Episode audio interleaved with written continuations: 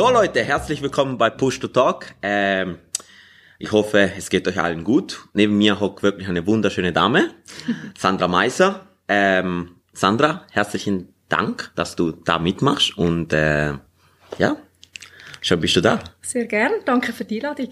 Ähm, genau.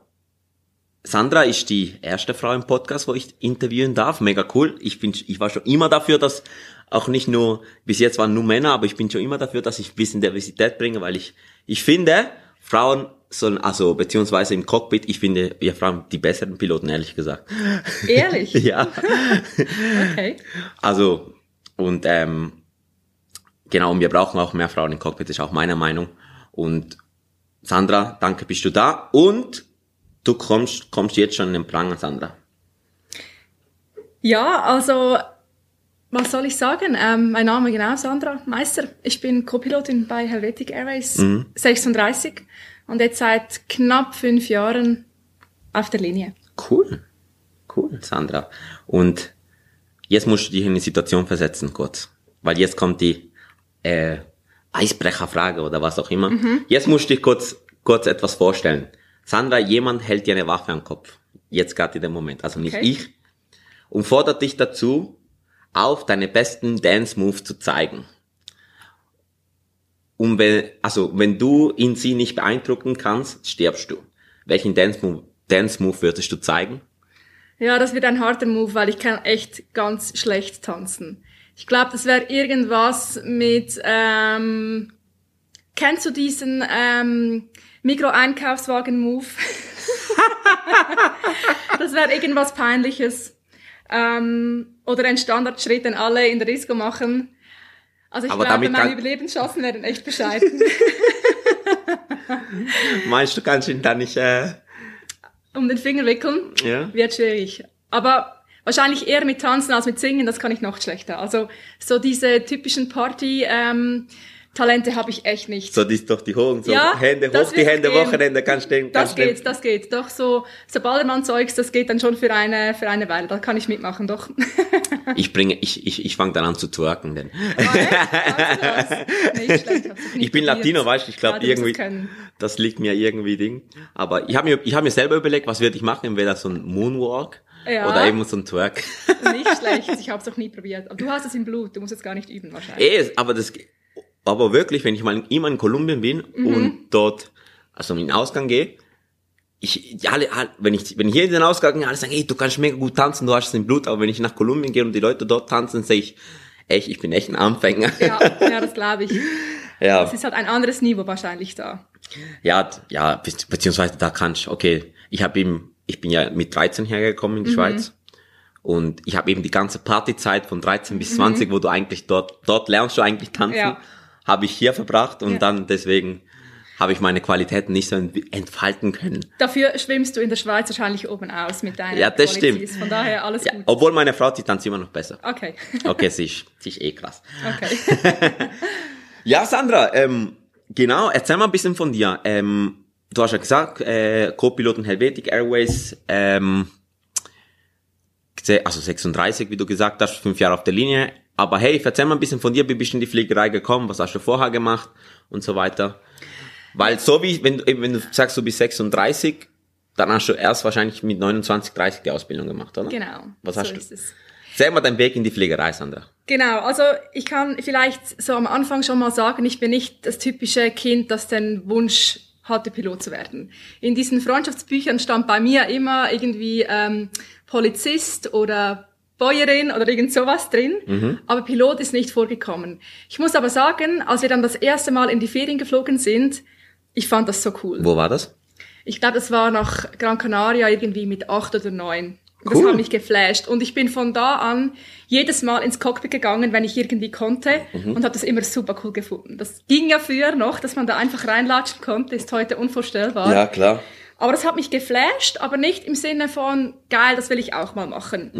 Und dann, ähm, gut, dann bin ich irgendwie ein bisschen älter geworden und dann war ich mal mit 16 ähm, im Engadin beim Biken und bin da um den Flugplatz rumgefahren und habe da die Segelflieger gesehen, wie die gestartet sind mit dem Windenstart.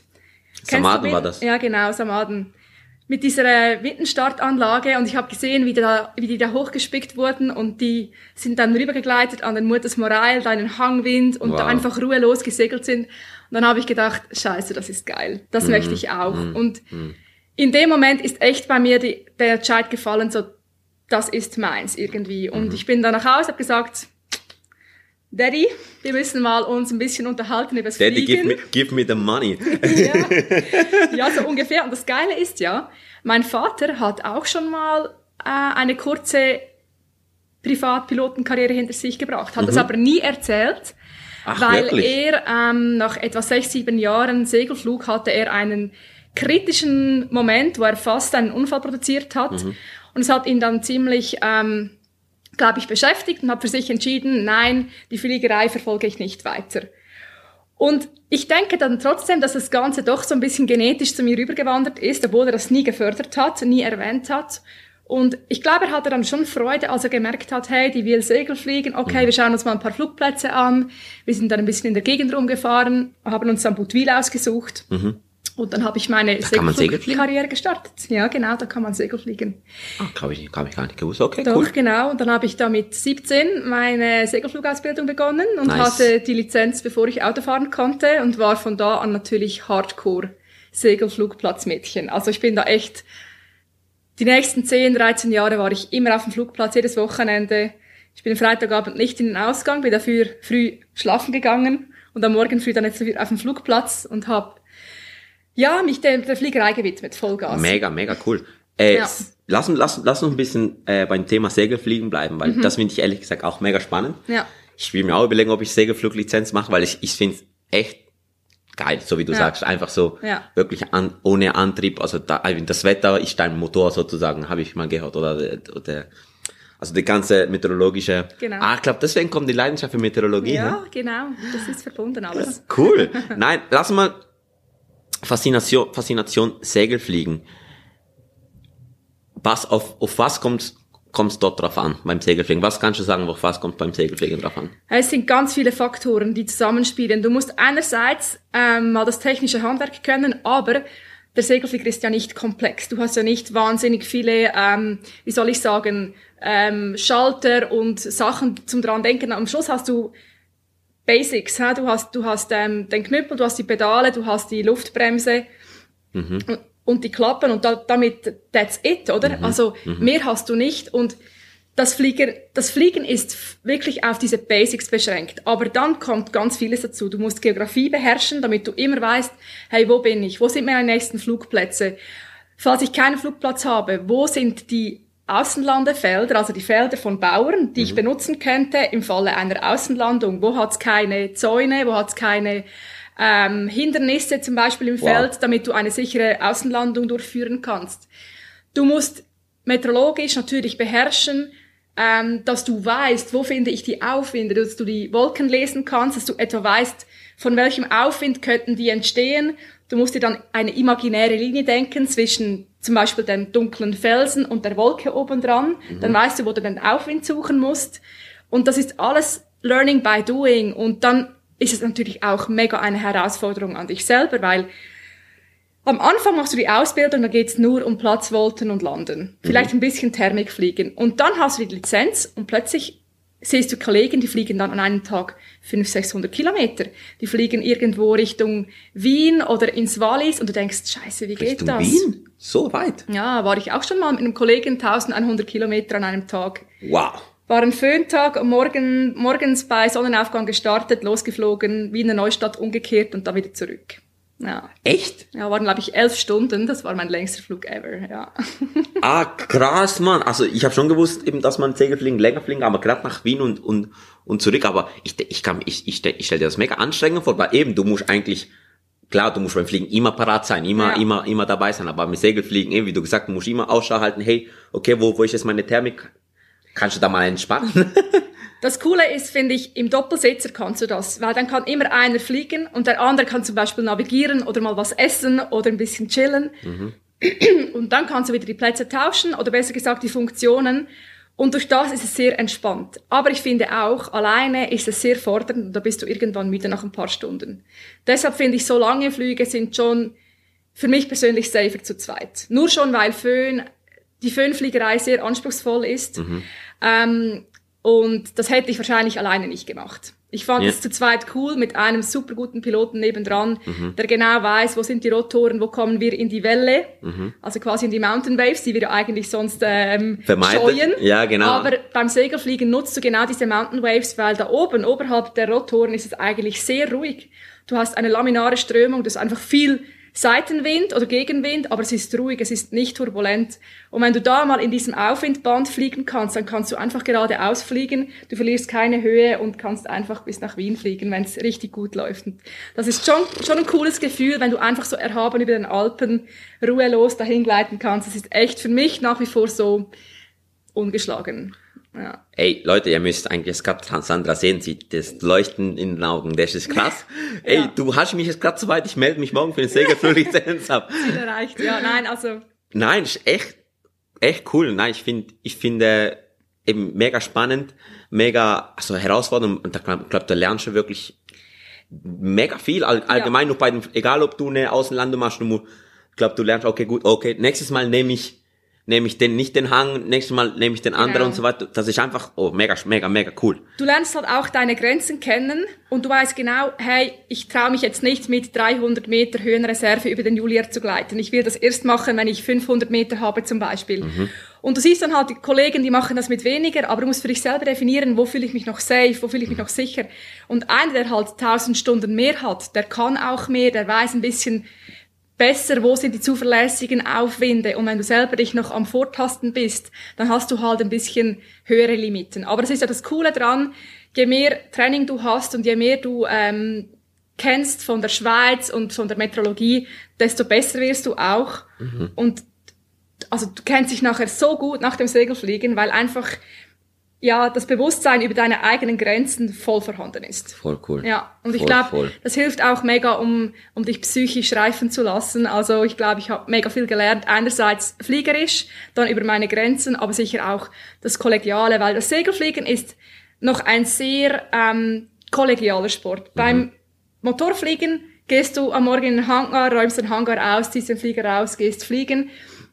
Aber beim Segelfliegen musst du immer noch ein, zwei Leute haben, die dir helfen, den Flieger zusammenzubauen, an den Start zu schieben. Und dann bist du auch in der Luft manchmal verbunden über Funk. Dann bist du vielleicht zu, drei, zu dritt oder zu viert unterwegs und fliegst zusammen irgendwo Richtung Chur.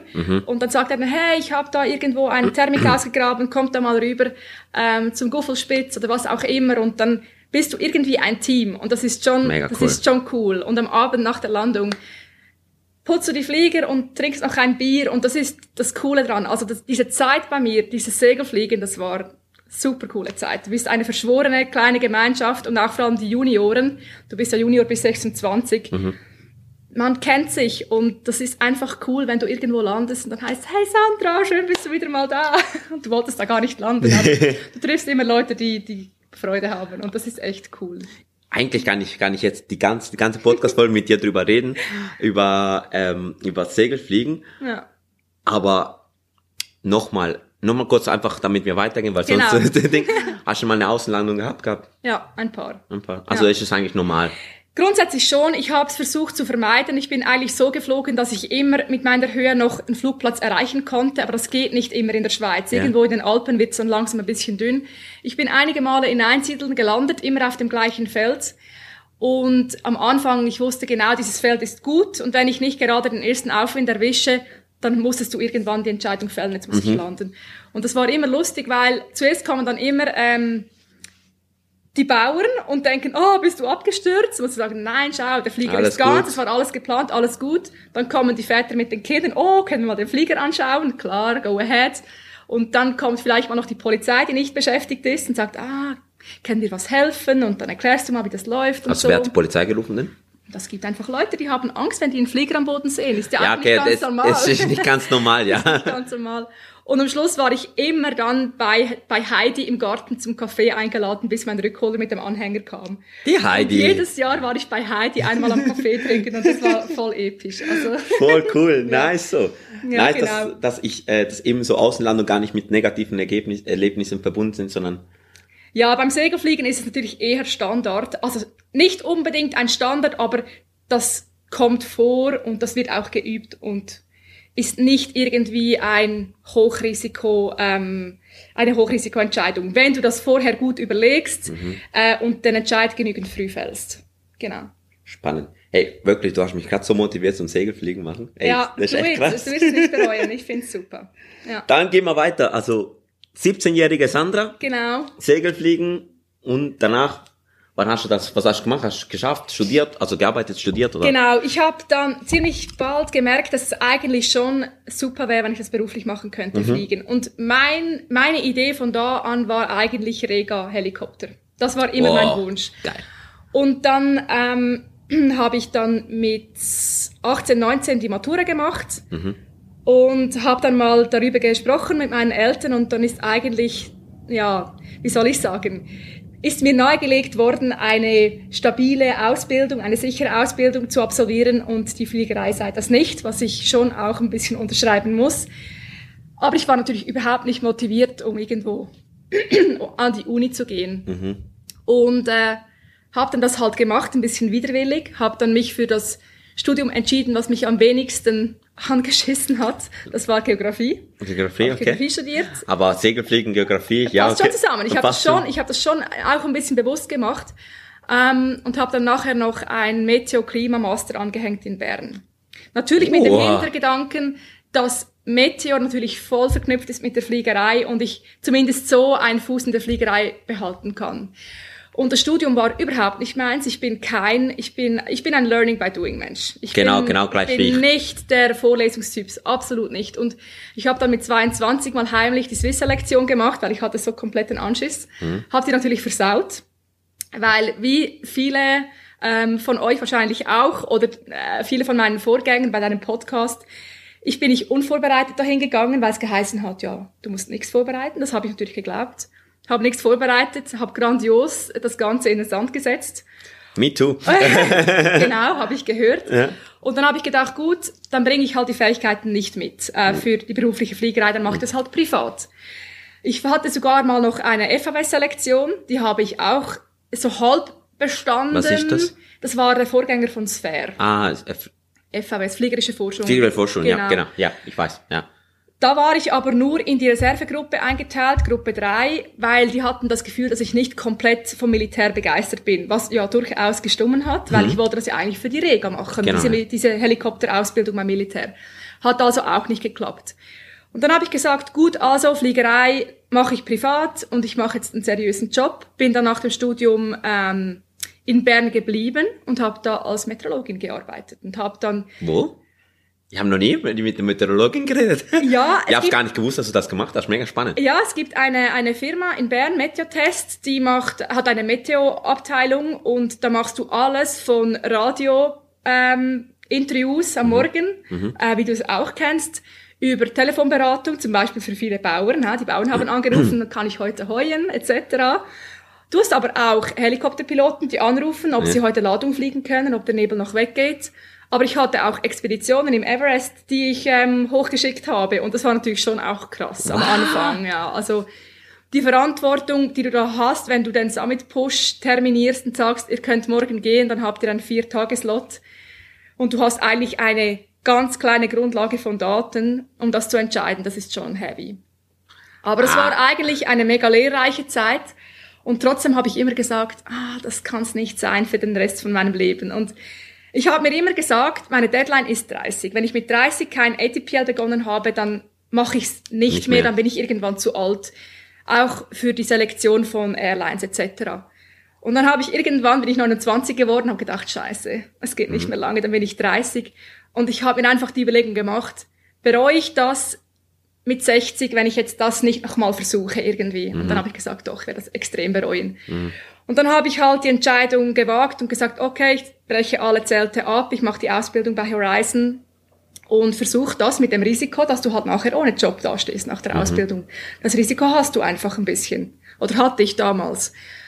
Und habe das gemacht und ähm, das Risiko wurde belohnt. Ich habe, glaube ich, drei Wochen nach Ende ATPL habe ich den Vertrag unterschreiben können bei Helvetic Mega cool. und war ein ultra nahtloser Übergang und ja, also ich bin sehr happy wirklich mit der Entscheidung und das Coole ist auch, mein Vater hat jetzt gesehen, dass es mir eigentlich viel besser geht und ich jetzt völlig angekommen bin, mhm. obwohl er für mich immer so eine, wie soll ich sagen, einen sicheren Job in, in, im Ausblick hatte. Und jetzt sieht er aber, hey, irgendwie braucht die die Fliegerei und sie macht das so gerne und gut, dass es irgendwie schon passt. Und er bereut jetzt ein bisschen, dass er mich dazu mal gezwungen hat. Ja, nein, aber ich meine, du hast mich in diese Richtung zu lenken. Du hast auf dem Weg sehr, du hast auf dem Weg mega viel lernen können, mega ja. viel Erfahrung sammeln können und eben und jetzt bist du da, wo du bist und und mit der, ich glaube, ich glaube, du hast, ich weiß es nicht, aber ich frage dich jetzt, du hast es wahrscheinlich nicht anders gemacht. Ich sage auch, am Schluss hat das voll gepasst. Ich glaube, ich wäre mit 21 nicht ready gewesen fürs Cockpit. Das kann ich mir jetzt auch einfach einreden, weil ich kenne es ja nicht anders. Ich bin ja erst mit, mit 2, 33 ins Cockpit gekommen. Aber ich glaube, diese Zeit dazwischen mit, mit verschiedenen Jobs, mit, mit Nebenjobs, mit Studium, mit Segelfliegen hat mich so weit gebracht, mhm. persönlich, dass das irgendwie der richtige Schritt war, um erst nachher quasi als Zweitausbildung die Pilotenlizenz oder die Berufspilotenlizenz zu machen.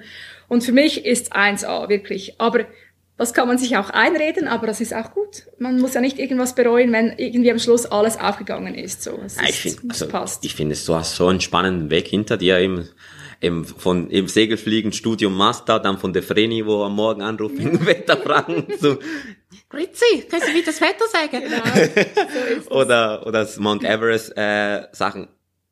Boah, mega krass. Ey, ich hab, ich hab dich ja vorher gar nicht gekannt. Ja. Aber jetzt bin ich gerade so, boah, so eingepresst worden mit so geilen Infos von ja. dir.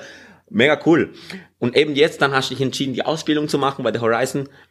Wie war das für dich? Du hast ja eben, hast ja gesagt, in den frühen 20ern hast du ja zwei wie Niederlagen gehabt, Swiss-Selektion nicht mhm. bestanden und dann vor pflegerischer Vorschule genau. auch nicht so, war der, war denn der Schritt mega, also was, die Überwindung war groß, wo du, als du gewusst hast, hey, ich habe doch zwei Niederlagen und jetzt versuche es nochmal. Ja, natürlich. Ich habe nicht gewusst, bringe ich das Rüstzeug mit für, für eine Pilotenkarriere, weil die Swiss-Selektion hat mir eigentlich gesagt nein mhm. und die Sphere-Selektion auch. Natürlich, jetzt im Nachhinein weiß ich genau, das sagt überhaupt gar nichts aus, oder? Mhm. Am Schluss ist es einfach eine Selektion, damit sie mal ein bisschen aussortieren können.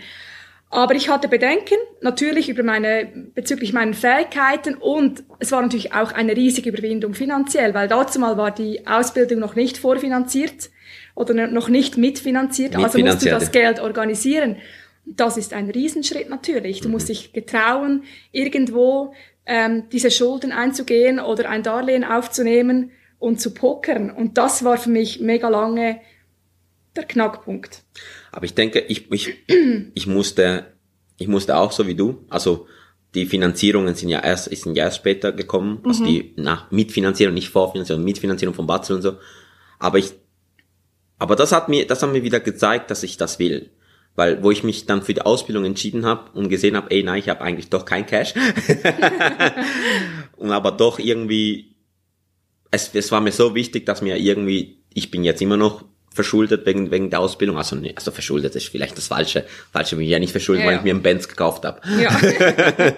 sondern, sondern wegen, wegen der Ausbildung dann, dass mir eigentlich, mein Traum war so groß, dass es mir egal war, mich zu verschulden. Mhm.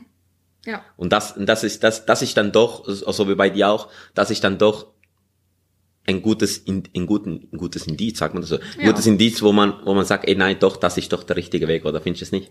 Doch, also, ich habe dann irgendwann die Entscheidung gefällt und dann habe ich es nicht mehr bereut. Dann habe ich es durchgezogen und das ATPL ist auch gut gelaufen. Ich hatte nicht unterwegs das Gefühl, ich stehe irgendwo an mit meinen Fähigkeiten mhm. oder ich, ich schaffe das nicht. Und das hat mir dann auch gezeigt, hey doch, das passt schon so mhm. irgendwie. Und nur schon den Schritt zu wagen und die Ausbildung zu machen, ist ja schon eine, das ist der größte Schritt, oder? Ja, ja. Dass du das dass du das angehst, diese Entscheidung zu fällen, doch, ich will das, ich mache das jetzt. Ja. Wenn du drin bist, dann läuft's, dann bist du im Strom und dann mhm. musst du, machst du.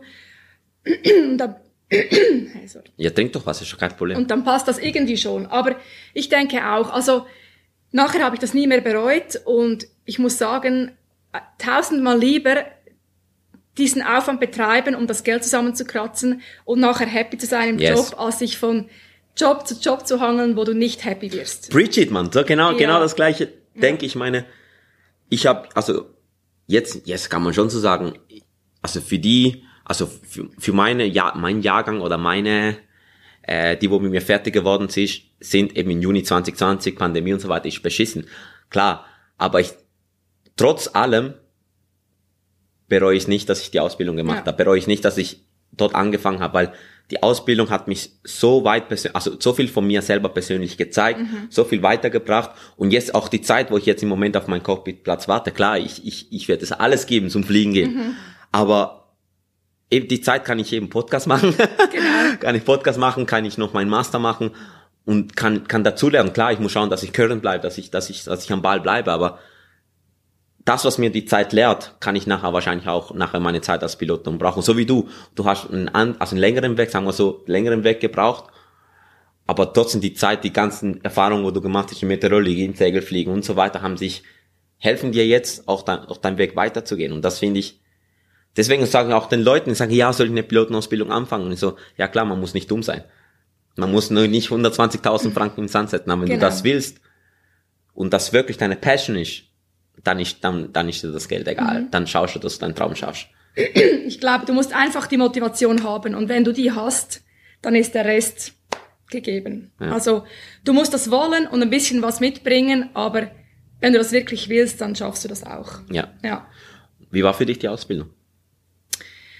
Tough, also ich muss echt sagen, ähm, obwohl ich einen Master gemacht habe und alles, aber ich fand ATPL nicht ohne. Ich- also, ich- ich ja nicht ohne. wirklich, Wirklich nicht. Also es ist halt einfach viel Materie. Es ist nicht wahnsinnig kom komplex, aber es ist einfach unglaublich viel, Mhm. dass du zum gleichen Zeitpunkt ready haben musst für die Prüfung. Und das war schon eine Challenge.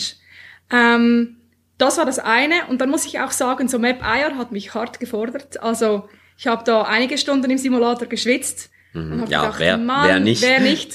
Das war schon auch psychisch, da, mit deinen Fähigkeiten, wie soll ich sagen, ähm, dass du merkst, scheiße, ich bin nicht, ich habe das noch nicht ganz im Griff, aber es geht schon weiter und ich muss das irgendwie auf die Reihe kriegen, dass du da irgendwie mitkommst im Strom, ähm, also und die Anforderungen erfüllst, aber es geht immer so schnell weiter, dass du irgendwie immer einen Step behind Ja. bist und mit dem so psychisch umzugehen, das fand ich schon noch, also war echt eine Challenge, ja. Aber ich denke, das hilft einem dann auch später für das Type Rating, weil das erste Type Rating ist auch nicht ohne.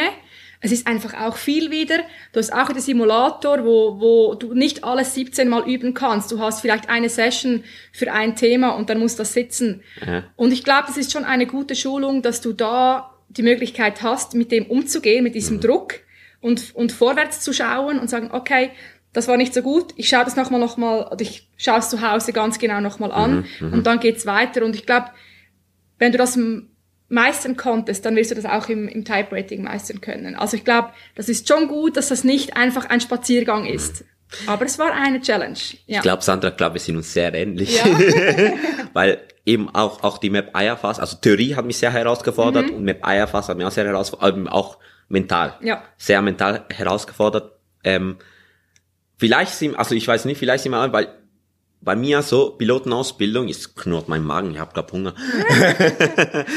ähm, für mich war es so, dass Piloten, also bis jetzt in meinem Leben vorher hat mir, ist mir eigentlich mehr oder weniger gelungen. Ja, Studium, ich war auch nicht der Beste im Studium, aber hey, Durchgerutscht immer. durchgerutscht Ja, immer, ja. wenn ich, wenn es, wenn es drauf angekommen ist, habe ich geleistet und so weiter. Aber ich glaube, die Pilotenausbildung, ich glaube, das war so ziemlich das erste in meinem Leben, wo mich wirklich an meine Grenzen gebracht Ja. hat. Und eben der, eben wie du gesagt, immer der Schritt, immer, immer ein bisschen behind sind. Das, das, das ist das, was dich, was dich mega fertig Ja. macht. Und danach dich aufzupushen und sagen, okay, nein, ich schaue jetzt doch an Mhm. und so weiter und so fort. Das, das braucht schon sehr viel. Da, da war bei mir auch sehr ähnlich. Ja. Und ich muss sagen, ich habe Schiss vom Type Rating. Musst du nicht. Ich, ich glaube, wenn du, wenn du das jetzt bis zum Ende des ATPs durch, durchziehen konntest, dann hast du auch das Rüstzeug, um nachher das Type Rating zu bestehen. Und das ist nachher schon noch ein bisschen ein anderer Vibe im Type Rating. Du hast ähm, ja irgendein ein Pairing im, oder ein Sim-Partner und du kannst alle Sessions vorher besprechen. Ja. Meistens kennt ja der Kapitän oder der, der Co-Pilot, der dann Kapitän wird und mit dir im Type Rating sitzt, der kennt den Flieger schon ziemlich gut, der kann dir vieles Technische erklären und das ist schon ein anderer Vibe und das geht, das geht schon. Also du musst dir keine Sorgen machen. Das ist, das ist eine taffe Zeit, aber ja, das Einfach ist reinhängen, oder? genau. Go for it. Aber das hast du vorher auch gemacht.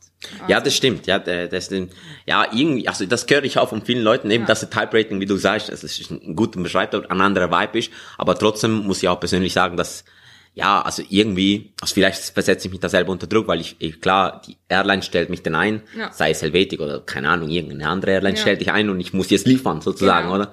Dass ich das so ein bisschen, was ich ein bisschen, also Angst eben, Angst ist vielleicht das falsche Wort, aber sehr viel Respekt. Ja. Aber, aber ja, ich, ich, höre- ich höre wirklich auch nur Gutes von Type Rating, wo sagt, hey, eben das ist ein anderer Vibe, klar, du musst liefern, aber eben, wenn du dich reinhängst und so, dann ist, dann ist das nachbar. Und es entschädigt dir auch, weil das jetzt das erste Mal in deinen zukünftigen Arbeitsplatz und wenn du das erste Mal in diesen Simulator steigst und denkst, oh mein Gott, das ist mein Sitz da drüben und Boom! die Auswahl an Knöpfen siehst und denkst, das ist alles meins. Das ist schon, das ist schon cool. Und die Vorfreude ist dann ja auch da, weil du weißt, hey, jetzt noch drei Monate und dann bin ich ready, dann bin ich auf der Linie. Und das ist dann auch, es ist dann schon sehr neu. Du bist dann schon so nahe dran, dass du sagst, hey, ich habe dann mein Ziel erreicht, dass du auch diese drei Monate noch durchziehen kannst. Ja. Und danach Type Rating gemacht und dann bist du, weil ich weiß es auf dem Fokker, weil Genau. du, du stehst bei der Horizon auf, den, auf, auf dem Titelbild da. Ja, genau. Das bist du. Genau, bei uns war es so, dass ähm, ich glaube, wir waren zu siebt von der Horizon, die gleichzeitig bei der Helvetic angefangen haben. Und sie haben uns gefragt, Leute, wir brauchen Co-Piloten für Fokker und Embraer. Was würdet ihr bevorzugen, wenn ihr die Wahl habt?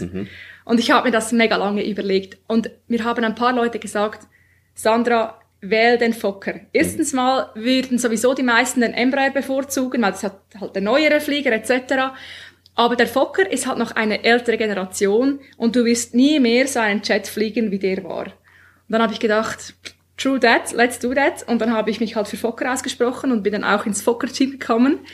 Nice. Ähm, mit zwei Kollegen von der Horizon. Und das war echt ein super Flieger. Also ich habe den geliebt. Klar, der war 25, jetzt denken alle, was für eine alte Krücke, aber wie viele Airbusse in Zürich sind auch 5, 26 Jahre alt. Und der war super modern für seine Zeit.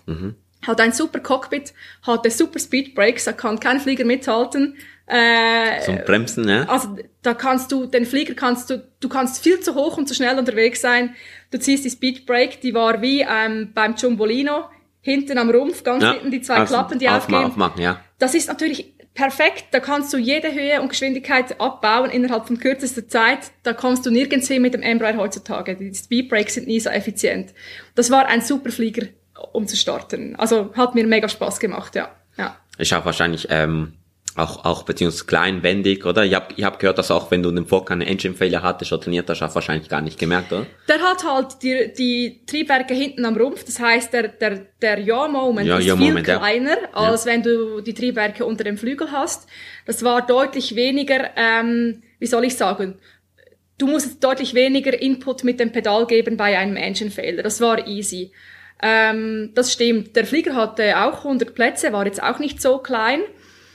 Aber ähm, war sehr schön, um manuell zu fliegen. War wirklich schön zum Fliegen, muss ich sagen. Der Embraer ist auch schön, aber der Fokker war noch so ein bisschen ähm, feiner in der Steuerung. Okay. Halt Wer- nichts Fly-by-Wire, halt alles. Kabel, oder? Kabel, genau. Ich genau. habe auf mein, ähm, mein, wo ich eine Zeit lang bei der Ramp in Zürich gearbeitet habe, habe ich auch äh, eben auf Fokker abgefertigt und das war mein Lieblingsflieger. Ja. Weil da hast du nichts gebraucht, du hast einfach nur den Kopf reingeworfen. Nein, das war, und einmal bin ich geflogen von Paris äh, nach Zürich auch mit dem Fokker. ja. Ja, okay, das war jetzt okay. Also ich war jetzt nicht Ja. mega der... Hinten, äh, ich meine, in der Kabine kommt den Passagieren nur darauf an, auf die Beinfreiheit. Ist der Sitz bequem? Der war übrigens sehr bequem verglichen mit heutigen ähm, Flugzeugsitzen. Mag mich jetzt nicht Die erinnern, waren, aber... die waren noch ein bisschen besser gepolstert. Ähm, für die Kabinencrew war der Fokker jetzt nicht wahnsinnig prickelnd, weil das Cab, das ganz hinten sitzt, sitzt zwischen zwei Toiletten eingeklemmt. Also die sieht kein Fenster, die ist nur zwischen zwei Toiletten, die manchmal im Sommer gestunken haben. Für die war es weniger prickelnd. Aber für die Pilotencrew war der Fokker, fand ich, also die meisten haben ihn sehr gerne geflogen. Ja, ja. Und wie lange warst du denn auf dem Fokker? Da war ich zwei Jahre und dann wurde der Fokker ausgeflottet. Ja. Und dann wurde ich äh, ins nächste Type-Rating geschickt und dann habe ich gedacht, oh mein Gott. Ähm, aber das zweite geht dann schon deutlich ringer, weil du kennst alle Abläufe von innerhalb der Firma. SOPs, du kennst die SOPs, du weißt, wie der Flughafen Zürich funktioniert. Das ist ja auch noch ein Step, dass du dich nach dem ersten Type-Rating auch dann mal zurechtfinden musst, wann muss ich wie funken, etc. Klar lernst du das alles in der Ausbildung, aber es ist trotzdem noch mal ein bisschen anders, anders mit einem Helvetic-Call-Sign zu funken Ja, und klar. ähm, das zu beherrschen. Und das bringst du ja dann schon alles mit. Der Rucksack ist schon drei Viertel gefüllt. Und dann kommt halt ein neuer Flieger. Du musst versuchen, den alten Flieger zu vergessen und die Techniken vom neuen Flieger da in den Rucksack Mindset, zu ja. packen. Aber das geht gut. Also das war nachher nur noch halb so wild. Mit Okay. dem Embraer Type Rating, ja. Genau, und jetzt, also, und dann bist du jetzt mittlerweile auch auf der 2. Ja, Genau. klar. Also, ja. E2 bin ich jetzt auch. Also ist ja nur ein, ein Difference Training. Mhm. Ist ja ein sehr ähnliches Flugzeug, ist ein bisschen anders von, ähm, von der Avionik her, ähm, aber ansonsten stärkere Triebwerke etc., aber sehr ähnlich zum Bedienen. Ja. ja. Okay. Coolste Erfahrung mit dem Fokker? Coolste Erfahrung mit dem Fokker. Ähm, Einfach das, was der als erstes in den Sinn kommt. Ich glaube, so meine erste, mein erstes Circling in Bern mit dem Fokker, das war, das war mega cool. Einfach, City Circling? Oder? ich weiß gar nicht mehr, was ich hatte. City der Romeo. Ich glaube, war City Circling. Und das Circling machst du ja sehr selten Mhm. in der Linienfliegerei und Bern ist noch so ein Platz, wo du das noch oft fliegst. Mhm. Trotzdem hast du selten die Gelegenheit, das als Co-Pilot zu fliegen, weil du einfach nicht viel nach Bern fliegst. Mhm. Und ich glaube, das erste Mal, als ich mit dem Fokker dieses City Circling geflogen bin und es ist aufgegangen am Schluss, dass du beim, beim Base Final Turn wirklich dann in der Pistenachse rauskommst, das ist schon, denkst du, wow, cool, alles aufgegangen. zwei rot, zwei weiß auf dem Papi, super. Das war cool, ja. ja. Nice. Und jetzt coolste Erlebnis bis jetzt mit dem Embraer? Ähm, mit dem Embraer muss ich sagen, es war halt so ein Overall Experience. Wir hatten letzten Sommer wegen Covid so Spezialflüge. Einer war so ein Pop-up-Flug nach ähm, Dubrovnik. Uh, Kroatien. Und, genau. Und das Coole war da, dass wir ein Layover hatten. Das heißt, wir sind da angekommen, hatten zwei Übernachtungen vor Ort und sind erst dann wieder nach Hause. Die Idee dahinter war eigentlich, dass wir unsere Passagiere irgendwo hinbringen, dann da bleiben und dann mit unseren Paxen wieder zu, nach Hause fliegen, dass die quasi sicher gehen können, dass sie wieder nach Hause kommen Ja. in dieser unsicheren Zeit. Und ich hatte das Glück, dass ich diesen Pop-up-Flug machen konnte und wir haben sonst sehr selten Layovers. Und zwei Tage in Dubrovnik mit einer super Crew. Ja. Ich konnte noch meinen Freund mitnehmen. Wir Nice. sind- Wir haben alles gemacht, von Jetski über Schnorcheln, über ähm, am Abend in den Ausgang. Das war wirklich so, das war so ein Event. Living, living the crew life, Ja. Ist teuer, kann man sich nicht immer leisten, sowas, muss ich echt sagen. Aber das war, das war super. Ja, ja. Mega, mega, mega Ja. cool.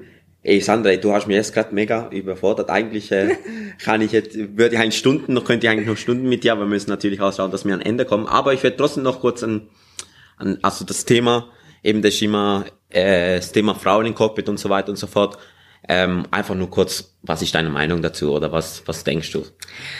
Also ich finde auch, ähm, Frauen machen das mindestens so gut wie die Männer. Es gibt da Besser. echt keinen, für mich gibt es echt keinen Unterschied, wo man sagen muss, da hat ein Mann Vorteile. Drum, wenn du den Wunsch hast, go for it, unbedingt. Mhm. Ich glaube am Schluss, es braucht keine Quote. Eine Quote macht für mich keinen Sinn, weil du musst das echt selber wollen. Ja, ja, Und ja. du weißt selber von der Ausbildung her, wenn du nicht motiviert bist, dann ziehst du es auch gar nicht durch. Ja. No chance.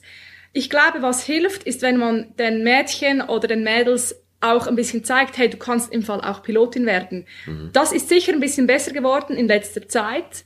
Es gibt jetzt mit Instagram etc. ist mehr Präsenz vorhanden von weiblichen ähm, Piloten.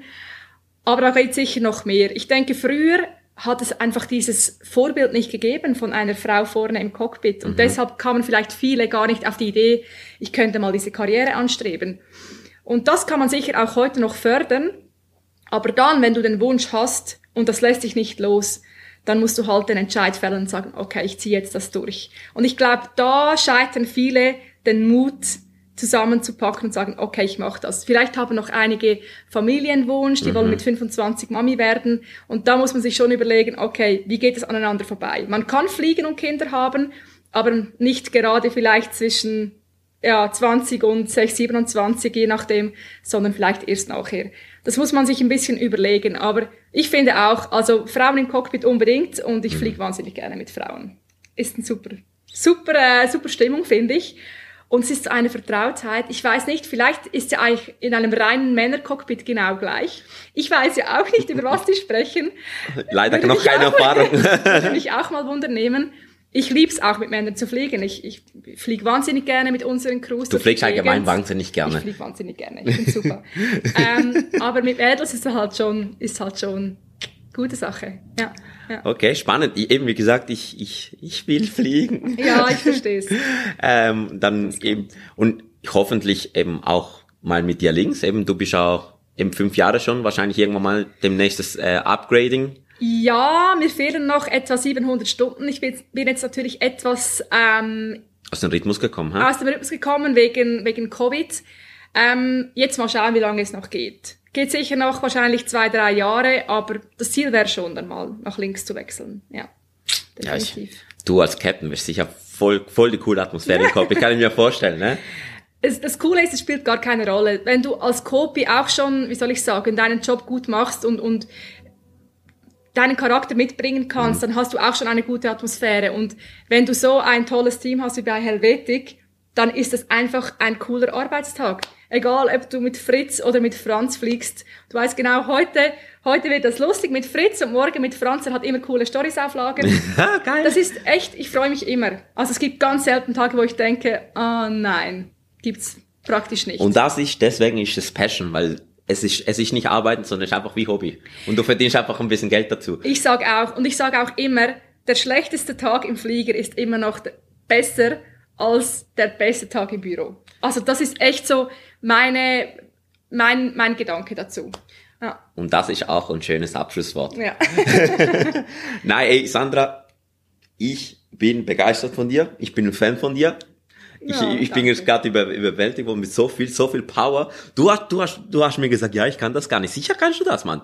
Das war jetzt mega krass. Was, Ja. Du hast so viel zu sagen. Du hast wahrscheinlich auch mit diesem Podcast, wirst auch mega viele Leute inspirieren. Ich hoff's, ich hoff's. Also, Und ähm, ich danke dir wirklich. Und ähm, yes, Leute, das war Push to Talk für diesen Monat, Woche, was auch immer. Ich weiß ja gar nicht, wie ich das weiterführe. ähm, das war Push to Talk. Danke Sandra nochmal. Hey, und wie gesagt, hey, bleibt bleibt dran, bleibt an eure Träume, bleibt äh, inspiriert. Und yes, man sieht sich bald wieder. bis bald. Bye! Tschüss zusammen. This is your captain speaking.